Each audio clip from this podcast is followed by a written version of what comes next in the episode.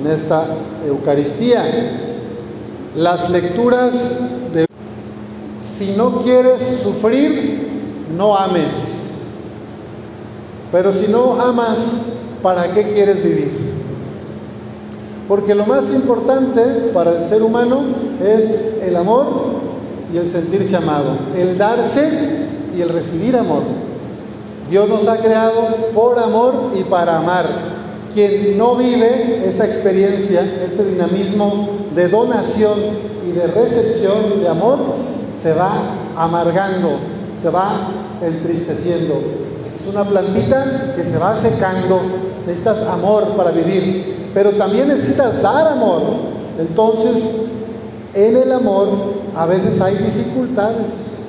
El amor del esposo a la esposa, el amor de los padres a los hijos, a veces hay incomprensiones, a veces los adolescentes se rebelan dicen no quiero saber nada ya mi papá, yo quiero hacer lo que yo quiero.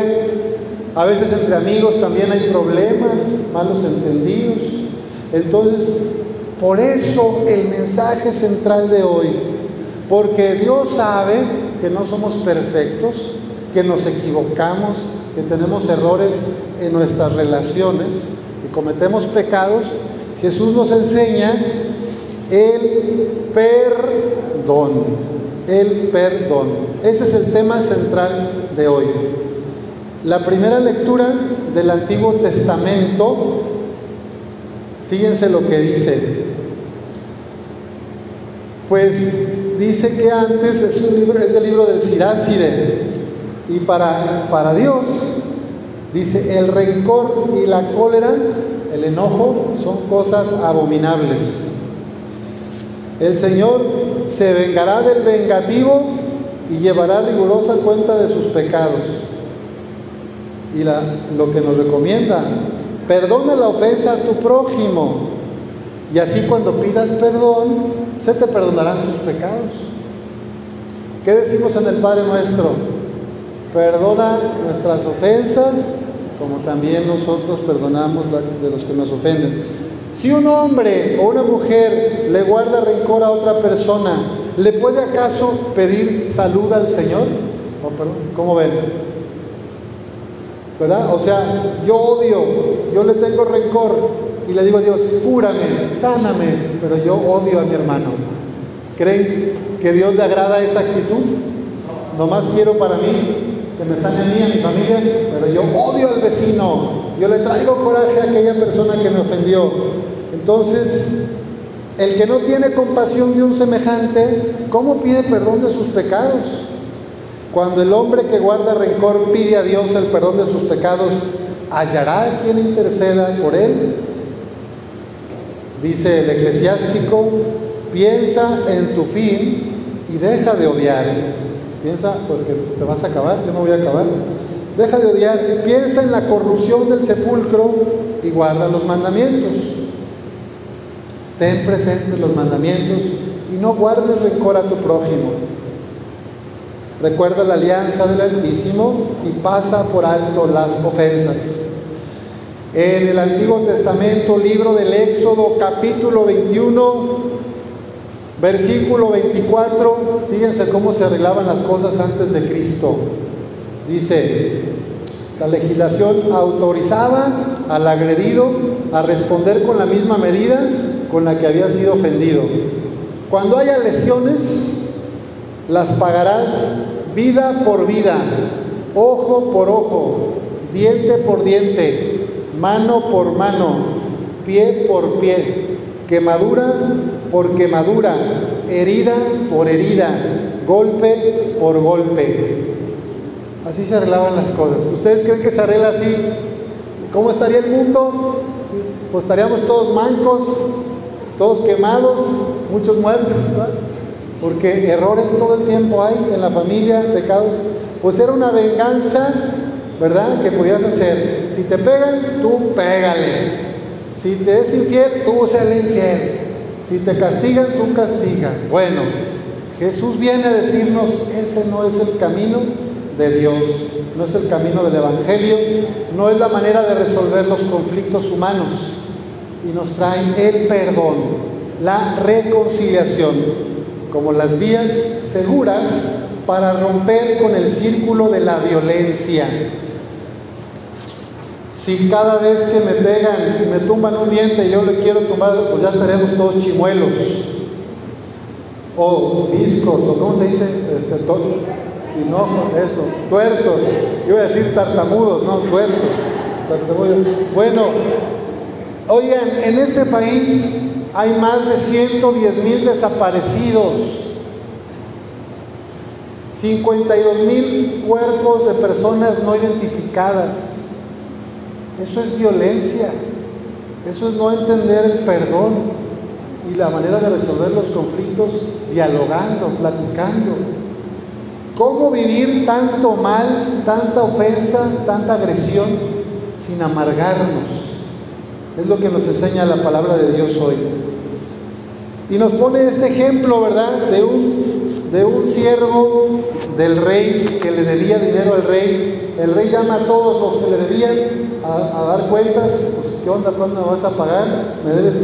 Y, y un servidor le dice, Señor, dame tiempo, no vendas a mi mujer, ni mis hijos, ni mis cosas, te lo voy a pagar todo. Y le llora y se le hinca, y el rey se conmueve tanto, se compadece de aquel hombre y le dice, ¿sabes qué? Ya, no me debes nada. Te encargo mucho a tu mujer, a tus hijos, edúcalos bien, que sean honrados, que trabajen, que sepan el valor de las cosas y pues cuando, para que ellos cuando pidan prestados y paguen, o de preferencia que no pidan, pero ahí muere, ya no me debes nada. Mira, te rompo el pagaré, vete en paz. Y aquel hombre que Dios le perdonó, que, rey, que el rey le perdonó la deuda, sale y afuera se encuentra a un vecino, un compadre, que también le había pedido dinero a él, poco dinero. Imagínate que al rey le debía medio millón de pesos, 500 mil pesos, y a su compadre, a su vecinito, le había prestado 5 mil pesos, 5 mil pesos. Y entonces que lo pesca del pescuezo, que lo agarra y le está apretando y le dice, tú me debes, págame lo que me debes, los 5 mil pesos, me lo tienes que pagar. Y el otro compañero se le arrodilló y le rogaba, ten paciencia conmigo y te lo pagaré todo. Pero el otro no quiso escucharlo, sino que fue con la policía y lo metió a la cárcel, metió al abogado y dijo, hasta que me pagues, ya te sacarán.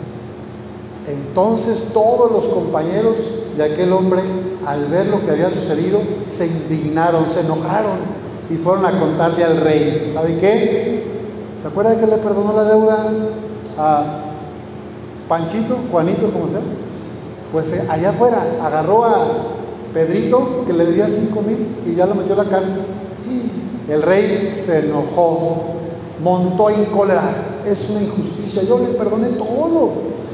Lo llamó y le dice, siervo malvado, te perdoné toda aquella deuda porque me lo suplicaste.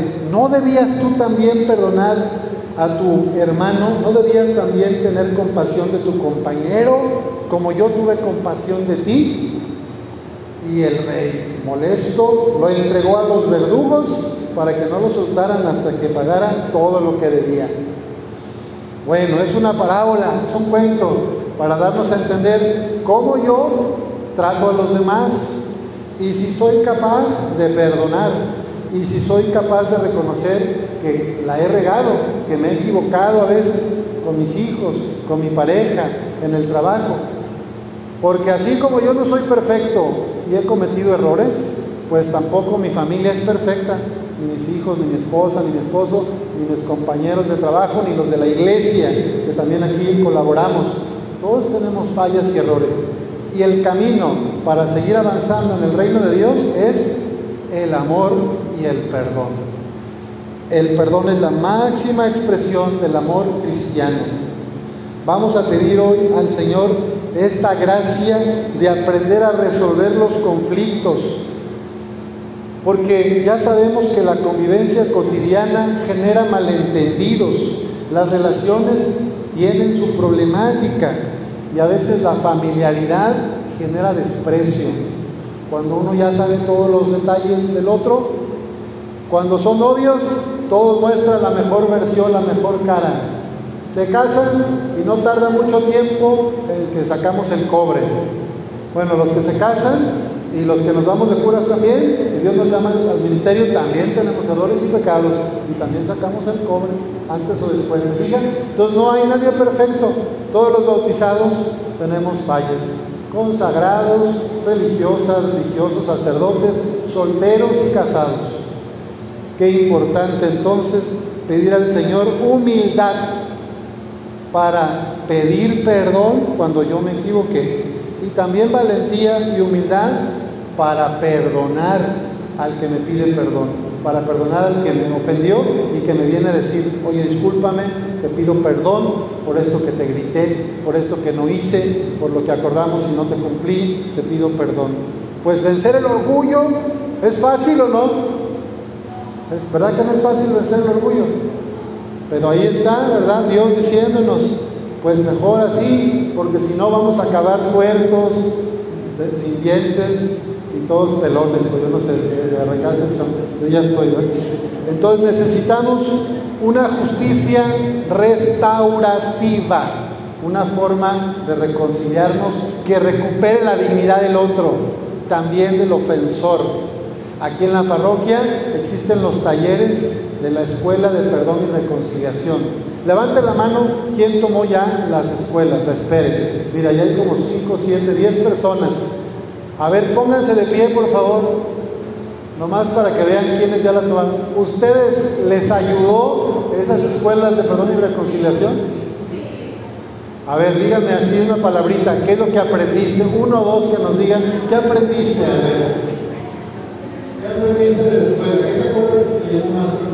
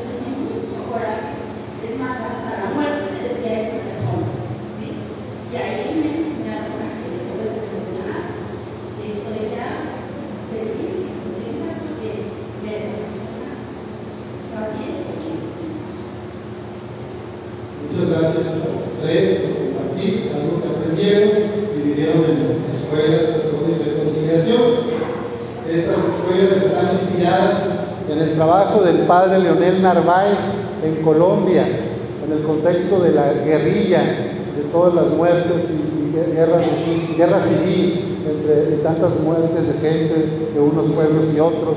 Y bueno, ahí se instauró esa escuela y ya está en varios lugares del mundo haciendo mucho bien.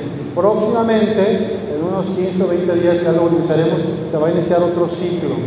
Estamos viendo si en San Judas o en Deconás para que lo sepan. Bueno, pues pidamos al Señor esta gracia de perdonar con humildad y también de vencer nuestro orgullo para pedir perdón cuando yo la regué, amar a los que nos lastiman, orar por los que nos persiguen, perdonar a los que nos ofenden. Eso es lo que nos enseña Jesús. Un filósofo llegaba a decir, nada consume más a un hombre que la pasión del resentimiento. O sea, nada te destruye más que el resentimiento. Como dijo ya Claudia, el rencor es un veneno que yo mismo me tomo. el otro ahí está feliz y yo me hago daño, física, mentalmente, espiritualmente. Pidamos al Señor la gracia de perdonar y también la humildad para pedir perdón cuando nos hemos equivocado. Así sea.